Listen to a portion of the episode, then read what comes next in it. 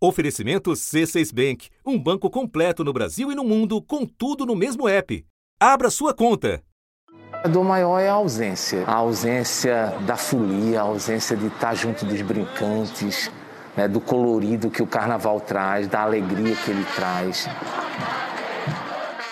fica aquela lacuna na nossa vida. Né? Uma segunda onda feroz que se ergueu quando a vacinação ainda engatinhava impediu qualquer folia em 2021.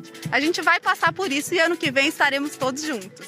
O sonho do reencontro, porém, foi desfeito por outra onda. Em outubro tinha toda a esperança que pudesse haver o carnaval, porque a gente viu o processo da vacinação, as pessoas, né, o, o vírus caindo, aquela coisa toda, mas aí veio a Ômicron, né, de repente mudou tudo. E de novo a festa, pelo menos parte importante dela, teve que ficar para depois. Quem gosta mesmo do carnaval está sentindo muito a falta, muito mesmo, com certeza. O carnaval sempre foi para a gente o, o momento de, de, esquecer as tristezas, né? De, de esquecer um pouco essas tristezas, de deixar para trás as dores do mundo. Houve uma vez, muito tempo atrás, em que foi possível sair de uma epidemia devastadora direto para a celebração da vida. Foi a mais terrível pandemia do século passado. Metade da população carioca teve a doença 600 mil pessoas. O Rio se tornou um grande hospital. Foram feitas unidades de saúde de campanha, como na atual pandemia. Faltaram leitos no passado. Faltou até coveiro para enterrar os mortos. Que ano! Porque não era só a gripe. Finalmente acabava a Primeira Guerra Mundial, que deixou milhões de mortos em todo o mundo. 1918 parecia que não ia acabar nunca. Dando lugar a uma euforia nunca antes vista que a crônica inscreveu para sempre no imaginário do Rio de Janeiro e do país. Quem não morreu de espanhola, quem dela pôde escapar, não dá mais tratos à bola, toca a rir, toca a brincar. A Avenida Rio Branco ficou cheia. Os blocos estavam na rua e para todas as idades. Alguns cortejos lembravam até os carros alegóricos das escolas de samba de hoje. Seja bem-vindo, Deus Momo, celebrou o Correio da Manhã. Está no dia 1 de janeiro de 19 e o carnaval está às portas. Ele vai ser no comecinho de março daquele ano. A, a gripe parou de matar. Então, aparentemente, tudo estava bem de, de novo. Então, qual era a sua atitude? Aquele carnaval você não podia perder. Você tinha que brincar aquele carnaval como nunca podia, porque ele podia ser o último carnaval da sua vida. Com a maior festa popular do Brasil novamente limitada pela doença, a memória da redenção de outrora será resgatada mais adiante neste ano na Sapucaí, pela Unidos do Viradouro. Máscara num clima envolvente, encostei os lábios suavemente e te beijei na alegria sem fim. Carnaval te amo, na vida és tudo pra mim. Quando a gente achou essa história de que em 1919 as pessoas, através do carnaval, é, retomaram a sua alegria de viver, a gente se encantou. Rio de Janeiro, 5 de março de 1919.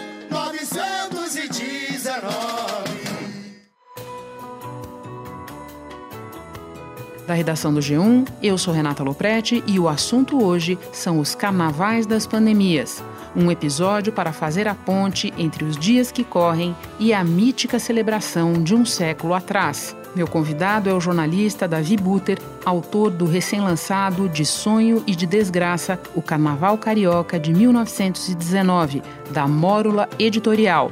A expressão usada no título do livro é do poema de uma quarta-feira de cinzas, de Manuel Bandeira. Durante a minha conversa com o Davi, você vai ouvir trechos de jornais e documentos da época que aparecem no livro, na participação mais do que especial da Maria Beltrão.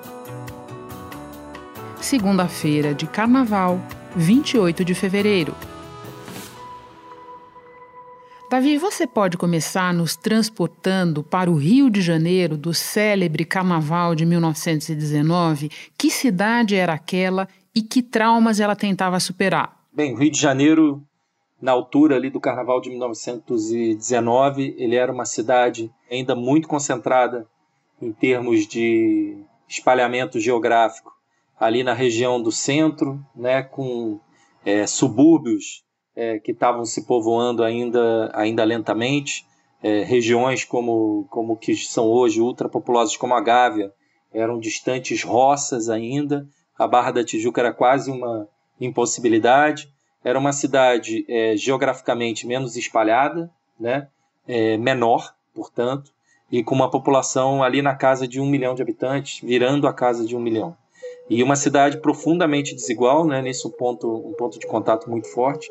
Estamos falando aí de um 1919, mal três décadas é, de fim da escravidão na cidade do Rio de Janeiro, uma cidade constantemente abalada por epidemias e problemas de saúde, um problema de saneamento muito sério, né? uma cidade recém-saída é, de uma reforma urbana que depois teria uma sequência a partir dos anos 20, depois aos, nos 40 de novo, que mudou profundamente a face da sua, da sua região central, né? sobretudo com, com Bota Baixo, comandado pelo prefeito Pereira Passo. Então, uma cidade de transformação. Foi essa cidade que em 1918 né, viveu primeiro os impactos é, que chegaram aqui também da, da Primeira Guerra e dos efeitos econômicos da Primeira Guerra, em desabastecimento, sobretudo.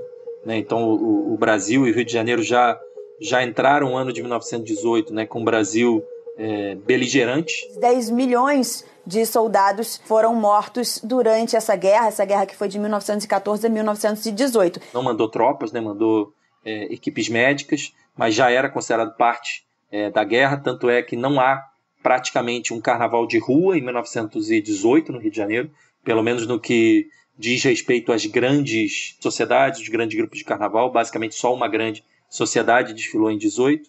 E também uma cidade que em outubro, na virada de setembro para outubro de 1918, é visitada pela gripe espanhola, uma pandemia que num rol ali, num, num alcance aí espectro de quatro a seis semanas, produziu uma devastação que vai permanecer para sempre sub, subcontada e subvalorizada em termos de, de número. Calcula-se que a gripe espanhola matou entre 50 e 100 milhões de pessoas no mundo. Os números são em torno de 13 a 15 mil mortos, mas se fala é, algo em torno de 600 mil infectados na cidade do Rio de Janeiro, corresponderia aí a algo na casa de 65%, dois terços da população do Rio de Janeiro infectada. Isso foi extremamente rápido, né? E ele produziu é, os efeitos que a gente viu é, a partir de março de 2020, né, digamos assim, por método né, do isolamento, lockdown, foi produzido por calamidade. Né, isso eu até uso essa expressão no livro. É, as cidades, as, as ruas se esvaziaram, os mercados é, fecharam, é, qual, quaisquer tipo de serviços como telefonia entraram em colapso simplesmente porque todo mundo adoeceu e a morte se tornou uma presença é, em que você via na rua, você via na esquina, você via em casa, né? Você é, simplesmente ficava esperando o corpo ser, ser, ser recolhido, o cheiro da cidade mudou, né? E a cidade viveu dias de, de pesadelo em 18, né? Então o Rio de Janeiro que vai para o Carnaval de 19 é um Rio de Janeiro que já tinha saído no final ali de outubro, entre outubro e novembro, já havia em novembro, sobretudo, começado a sair à rua para celebrar é, o fim da Primeira Guerra, né? Já havia é, na virada do ano, né? Isso em dezembro já, com a baixa dos casos de, da gripe espanhola, né? Que é uma, uma baixa assim muito acentuada.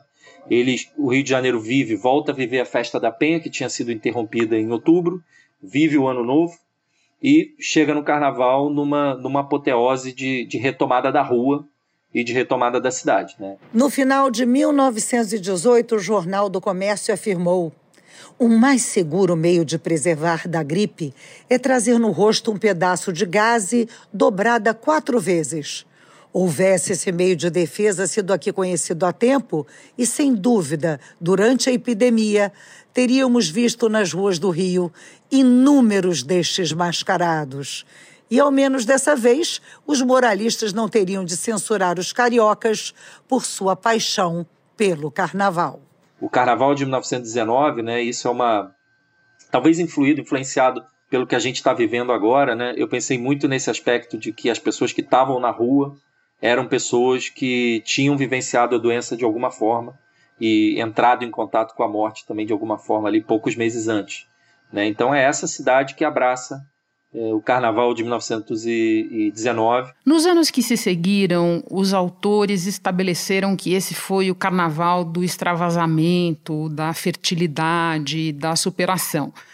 Até onde dá para separar sonho de realidade nessa matéria, Davi, tanto tempo depois? O que é que você concluiu pesquisando para fazer o livro? Foi mesmo essa explosão? Trabalho de pesquisa no livro, acho que foi um trabalho de, de coleta de histórias, né? mais do que contar uma história única e, e, e unificada sobre o Carnaval de 1919. É importante frisar que grande parte da, da imagem que se construiu em torno desse carnaval ele vem de dois cronistas que eram crianças naquele carnaval de 1919 também eram irmãos, né? Nelson Rodrigues e Mário Filho. Eles é, relatam as experiências deles é, nesse carnaval em crônicas, o Mário Filho também é, num romance, né, como parte de um romance, anos depois. Né? Nelson Rodrigues, no caso, publica memórias que citam o carnaval de 19 nos anos 60 os cronistas mais influentes é, do Carnaval de 19 resgataram essas memórias, memórias de criança, anos depois. Grande parte dessa mitologia começa com um resgate de memórias é, de criança. Mas o fato é que quando você corre, percorre, eu li tudo quase que foi publicado sobre o Carnaval de 19, sobretudo na imprensa e, e outros registros também, é que você tem ali no, nos relatos de momento algo mais do que simplesmente é, aquela megalomania que a imprensa carnavalesca do Rio de Janeiro, mas também de São Paulo, eram muito conhecidas, né? textos rocambolescos, muito exagero, mas você tem ali, mesmo fora de colunas carnavalescas, o sentido de que algo, algo diferente estava se passando. Na revista Política, o jornalista e político Coelho Neto escreveu: O Rio que há mais de dois meses, se tanto, flagelado pela mais violenta e cruel das epidemias, era a cidade da morte, passa neste instante por uma completa mutação, aparecendo como a cidade da vida. Então, assim, de fato, é, em termos numéricos, em termos do que aconteceu, é, ocorreu algo extraordinário nas ruas do Rio de Janeiro, né? Então, sim, é, isso a gente pode dizer com alguma tranquilidade, né? É, se você pegar, por exemplo, sábado, que era um dia de basicamente pré-carnaval, o carnaval oficialmente começava domingo, no domingo, mas sábado já é um dia que foi percebido pela crônica da época como muito intenso. Né? Ele já entra pela madrugada. Então havia ali algo de, de, de grande acontecendo, pelo menos em escala. Né? E o aspecto, esse aspecto da superação que, que, que você cita, eu acho que aparece nesse fato que eu sempre retomo e revisito, de que as pessoas que estavam na rua haviam sido impactadas pela tragédia, todas de alguma forma. Isso é algo que a gente pode afirmar com praticamente certeza. E mesmo quem estava vindo de outros estados, e haviam estados onde a epidemia corria com muita força, Maranhão, por exemplo, é, quem chegava aqui para o Rio estava deixando a gripe lá. Em uma carta de 8 de março de 19, Lima Barreto escreveu a Monteiro Lobato: O meu Rio é essencialmente carnavalesco e, ao que parece, vai pegando a moléstia em todo o Brasil. Era uma, era uma reunião na rua de sobreviventes. Então, é, existem assim dados, relatos de época sobre número, frequência do carnaval nos dias, é, alguns dados sobre da polícia, inclusive sobre registro é, de blocos, que pode se dizer que sim, foi um carnaval muito grande. Aqui no Brasil, os primeiros registros de movimentação no carnaval são do ano de 1553. O primeiro baile carnavalesco brasileiro aconteceu por volta do ano 1840 e a partir daí surgiram outros blocos e cordões.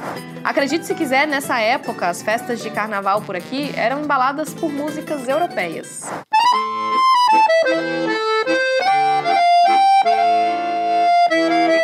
Até que ali no finzinho do século XIX, uma mulher, a Chiquinha Gonzaga, criou a primeira marchinha de carnaval brasileira. A primeira escola de samba foi criada no final dos anos 20 e se chamava Deixa Falar. Espera um instante que eu já retomo a conversa com o Davi Buter. Com o C6 Bank, você está no topo da experiência que um banco pode te oferecer. Você tem tudo para sua vida financeira no mesmo app, no Brasil e no mundo todo a primeira conta global do país e atendimento personalizado, além de uma plataforma de investimentos em real e dólar com produtos exclusivos oferecidos pelo C6 em parceria com o JP Morgan Asset Management. Quer aproveitar hoje o que os outros bancos só vão oferecer amanhã? Conheça o C6 Bank. Tá esperando o quê? C6 Bank. Davi, especificamente a questão da explosão demográfica meses depois desse carnaval. Fato ou fake, você diria? Eu diria que é um fato, mas não diretamente relacionado ao carnaval. Quando você vai olhar é, os dados sobre nascimentos né, no ano de, de 19, no Rio de Janeiro, você vê de fato um crescimento, né, mas ele é um crescimento que não ocorre é, é, o disparo dele, né, e a retomada, digamos assim, da fertilidade, entre aspas, né, e dos nascimentos no Rio de Janeiro, ele bate muito mais, o momento que volta a rampar para crescer, muito mais ali nove meses depois do fim da baixa da pandemia, em dezembro, né, que é quando os números começam a cair muito, as pessoas voltam a sair à rua, né, as redes de sociabilidade, digamos assim, são retomadas, os bailes voltam a ocorrer, as festas, a festa da Penha, é exatamente nove meses depois que você começa a ver o, o, o número de nascimentos subindo.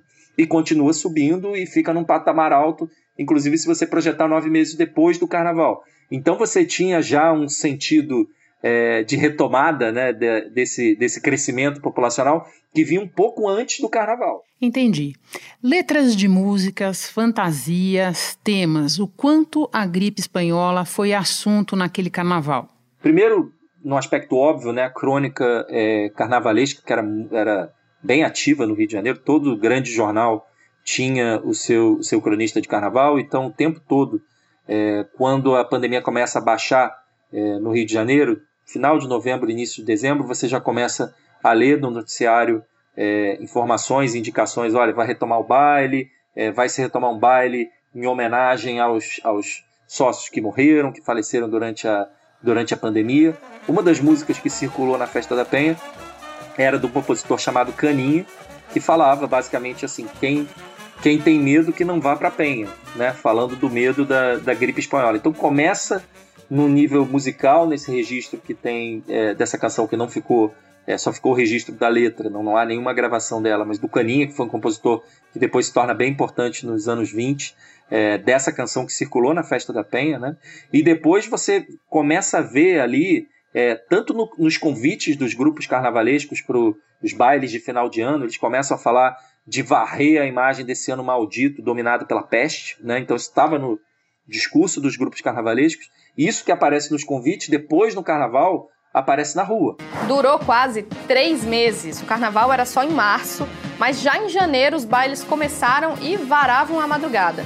A fantasia de espanhola era uma das mais vistas na cidade e várias marchinhas de carnaval dessa época tinham a própria pandemia como tema.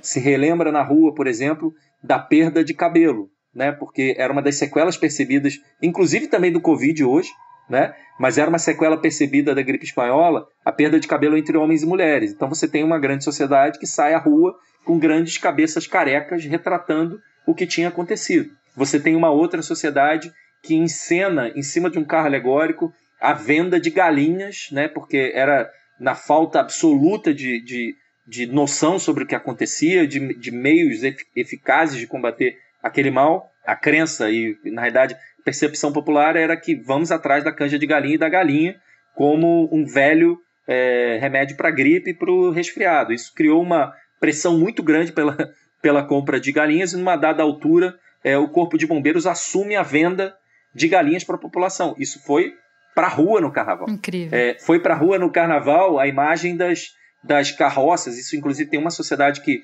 chega num nível de. de isso é, chega a ser até ser macabro. Eles reproduzem uma das carroças que, que era usada para transportar corpos para cima e para baixo. Eles fazem desfilar Nossa. pela avenida. Então, isso aconteceu no Rio de Janeiro. É, esse retrabalho dessa, dessa memória. Uma outra sociedade sai com vários remédios várias curas milagrosas, cachaça, limão, e, e bota isso em cima de um, de um carro alegórico. Então isso acontece, é levado para esse nível de fantasia, de alegoria, muito de convite. Assim, não há nenhum convite de grande sociedade ou de grande grupo, né, entre dezembro e fevereiro, março de 1919, entre dezembro de 18 e, e fevereiro, março de 19, que não mencione a, a gripe espanhola em alguma medida. Então, sim, foi parte da história do carnaval. Jornal do Comércio de 1 de março. A população sofreu tanto em outubro e novembro com a epidemia que agora quer desforrar-se de angústias e dores. Despendeu tanto em quinina, porque não há de agora gastar em confete. Sem dúvida, é dinheiro muito mais bem empregado. E sobre heranças, Davi, o que deitou sementes naquele carnaval e de alguma forma sobrevive até hoje? Sem dúvida nenhuma, a maior semente, e, e aí vem do pré-carnaval, é a existência do Cordão da Bola Preta, né, que é o maior bloco do Rio de Janeiro, até hoje. Né? Ele é formado ali no final de 1918, a data oficial de fundação dele é 31 de dezembro, e ele é um bloco fundado por é, amigos que já frequentavam rodas boêmias e grupos é, de carnaval no Rio de Janeiro. Muitos eram remadores ligados a clubes ali do centro da cidade. E entre esses fundadores estava, inclusive, um sobrevivente da gripe espanhola que, que pagou um dobrado durante, durante a pandemia. Né? Que o, ele passou a ganhar o apelido depois da, da, e virou o apelido dele para a vida toda no universo do carnaval de Caveirinha, porque ele emagreceu. Um remador forte que emagreceu e nunca mais conseguiu recuperar a massa muscular dele. Então, talvez o maior legado seja a, a, o cordão do Bola Preta. Foi em 1918 que 18 amigos se juntaram e decidiram criar algo que a polícia proibiu de ser criado: um cordão de carnaval. Cordão da Bola Preta arrasta mais de um milhão e meio de pessoas pelas ruas do centro da cidade, sempre no sábado de carnaval. Mas você tem outros legados. Quando você começa a aprofundar, você começa a ver naquele carnaval, isso já havia sido apontado anteriormente, mas eu consegui mergulhar ainda mais é, nesse tema. Você tem ali um, um, momento muito importante da afirmação, por exemplo, do, Pixi, do Pixinguinha como compositor é, popular é, que compõe para carnaval.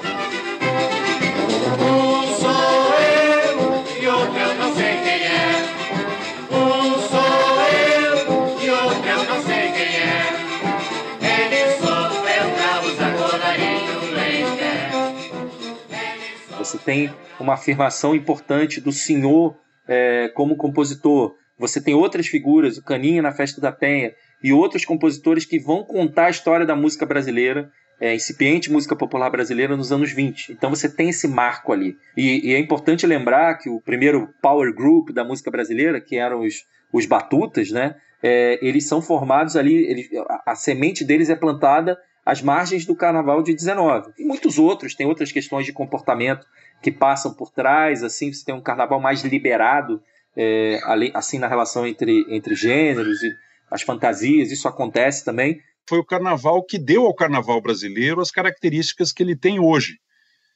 Até o Carnaval da Gripe, o Carnaval era uma festa mais comportada, baseada em cortejos, não havia uma explosão de liberdade, de alegria, o samba, as pessoas dançando nas ruas. Uma certa liberalização de costume, aquela coisa de estar vivo, né, e curtir a vida e meio de maneira desenfreada em alguns aspectos.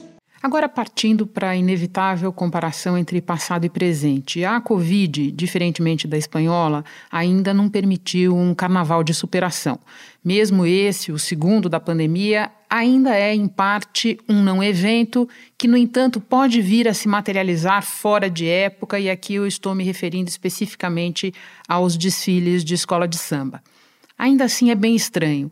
Como te parece que isso impacta as pessoas e a sociedade? É a falta desse alívio, né? Sim. É, eu, eu acredito que, assim, no universo, que aí a gente falando da, da, das avenidas, né? Tanto do AMB quanto do, do Sambódromo da Marquise de Sapucaí no Rio de Janeiro, é, eu acho que esse universo das escolas de samba, né, ele não, a ele não foi é, permitido colocar a cabeça para fora d'água ainda, né, ao contrário de outras expressões é, carnavalescas para as quais, por exemplo, faz sentido ter uma festa fechada.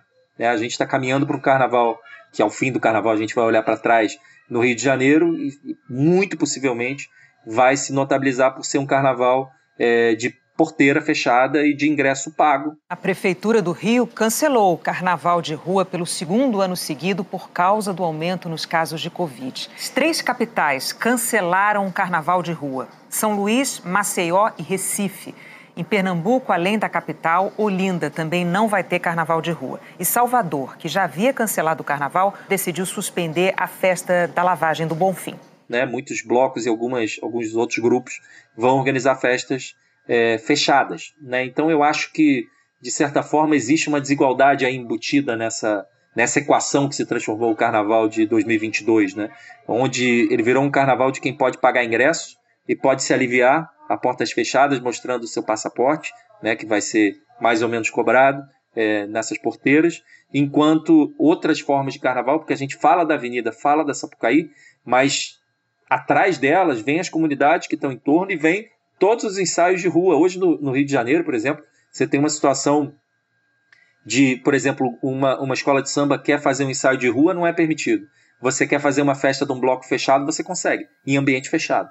Então, você tem, assim, uma, uma espécie de desigualdade no alívio também. Né? Isso me parece estar ocorrendo bem agora, nesse momento. Não vou discutir se deveria liberar geral, isso não, não importa, isso é sempre um exagero retórico, fechar tudo, liberar tudo, mas que existe uma desigualdade no alívio, isso me parece um fato. Na introdução do livro, você faz uma reflexão muito interessante sobre as naturezas quase opostas da pandemia e do carnaval. Pode desenvolver essa ideia para nós? Isso é interessante também, conecta com, com, uma questão de como a pandemia, naquela época, imprimiu sua imagem na cultura. Então, por exemplo, a imagem da gripe como espanhola, né, isso é uma criação é, cultural, jornalística, né, feito sem fazer uma digressão muito grande, mas efeito do fato de não haver uma, uma censura militar tão ativa na Espanha durante o período da Primeira Guerra, então as notícias que surgiam no mundo eram basicamente da Espanha, daí gripe espanhola, quando ela poderia ser tranquilamente uma gripe de trincheira, uma gripe da França, mas como a, a Espanha tinha uma censura militar menos ativa, se tornou uma gripe espanhola.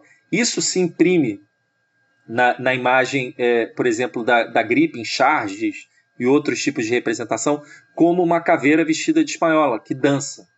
Né? E eu fiquei muito com essa imagem na cabeça quando fui é, escrever o livro, né? porque essa é uma imagem que conecta muito com a iconografia dos períodos de peste da Idade Média, né? onde você tinha essa imagem da morte que saía para dançar com os moribundos. Essa é uma imagem medieval clássica que você vai encontrar em painéis e, e pinturas lá de trás, já no século XV é, e XVI, você encontra essa imagem, talvez até antes você encontra essa imagem. Essa imagem volta em 19, né? Como se tivesse ela entranhada ali de certa forma. E essa ideia, né, de, de, de você ter é, ideia plantada lá atrás, né, no nosso subconsciente da de dançar rumo à morte, né, com uma morte que toma tudo. Eu fiquei pensando muito nessas duas danças, né, da dança do carnaval e na dança da morte, e fui elaborando na minha cabeça, né, no projeto do livro, e pensando como com uma você dança é, geralmente nu, né? Você vai, você vai dançar com ela geralmente como você vê o mundo. Na outra, você vem é, é, geralmente botando máscaras. Né? Inclusive, esse é um detalhe interessante. O carnaval de 19 ele foi percebido como um carnaval mais mascarado do que carnavais anteriores. Após o carnaval de 1919, foi a virada de página para que o carnaval do Rio de Janeiro fosse considerado o maior carnaval do mundo. Havia uma, uma percepção de decadência da máscara, né? mas não a máscara sanitária que a gente conhece hoje, mas a máscara mesmo de se ocultar, né? E isso é muito, muito interessante porque conecta mais uma vez com os períodos de peste ali na Idade Média, que se for ver o carnaval em cidades como Veneza, a, a, a todas as pestes que Veneza sub, é, sofreu no, na Idade Média, um pouco depois, ficaram impressas na cultura, né, com a imagem das, da, da máscara do médico e tal. Isso é muito interessante dessas expressões culturais de 500 e 600 anos atrás reaparecerem 400, 500 anos depois, também no Carnaval do Rio e em outras expressões de carnaval. O Gazeta de Notícias de 2 de março registrou: No sábado de carnaval, os grupos fizeram-se ouvir ao longe, muito ao longe, até o amanhecer. Eu fiquei muito com essa ideia de que dessas danças, sabe, essas danças paralelas, uma dança rumo à morte e uma dança que celebra a vida né? Uma dança, uma dança de corpos nus e uma dança de máscaras, né? Mas que revela muito, né? Uma dança, por exemplo, que o, é, o jovem Nelson Rodrigues, numa crônica célebre, né? Ele identifica é, era ainda um carnaval de muita roupa, né? Naquela altura, mas onde ele identifica no umbigo de uma odalisca que ele vê é, na Tijuca toda a explosão de sensualidade que um menino é, olhando uma odalisca em cima de um carro poderia contemplar. Em seu livro de memórias, Nelson Rodrigues lembrou: Tudo aconteceu nas imediações do carnaval. A cidade estava incendiada de batalhas de confetes. O carnaval era então um alto acontecimento erótico. Eu fiquei muito de olho nessas danças, né? A dança, a dança da morte, aquela dança medieval e essa dança da retomada da vida é, no carnaval e na rua. Davi, um prazer fazer um trabalho com você de novo, desta vez no assunto. Muito obrigada pela conversa. Boa sorte com o livro. Obrigado, Renato. No início deste episódio, você ouviu um trecho do samba enredo da Escola de Samba Unidos do Viradouro.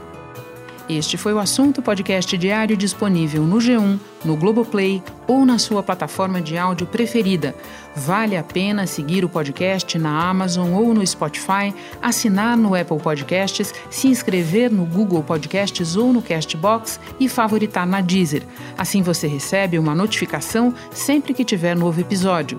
Eu sou Renata Loprete e fico por aqui. Até o próximo assunto.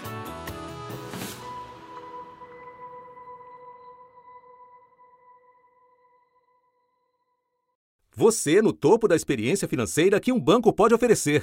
Escolha um banco completo no Brasil e em qualquer lugar do mundo. Abra sua conta no C6 Bank.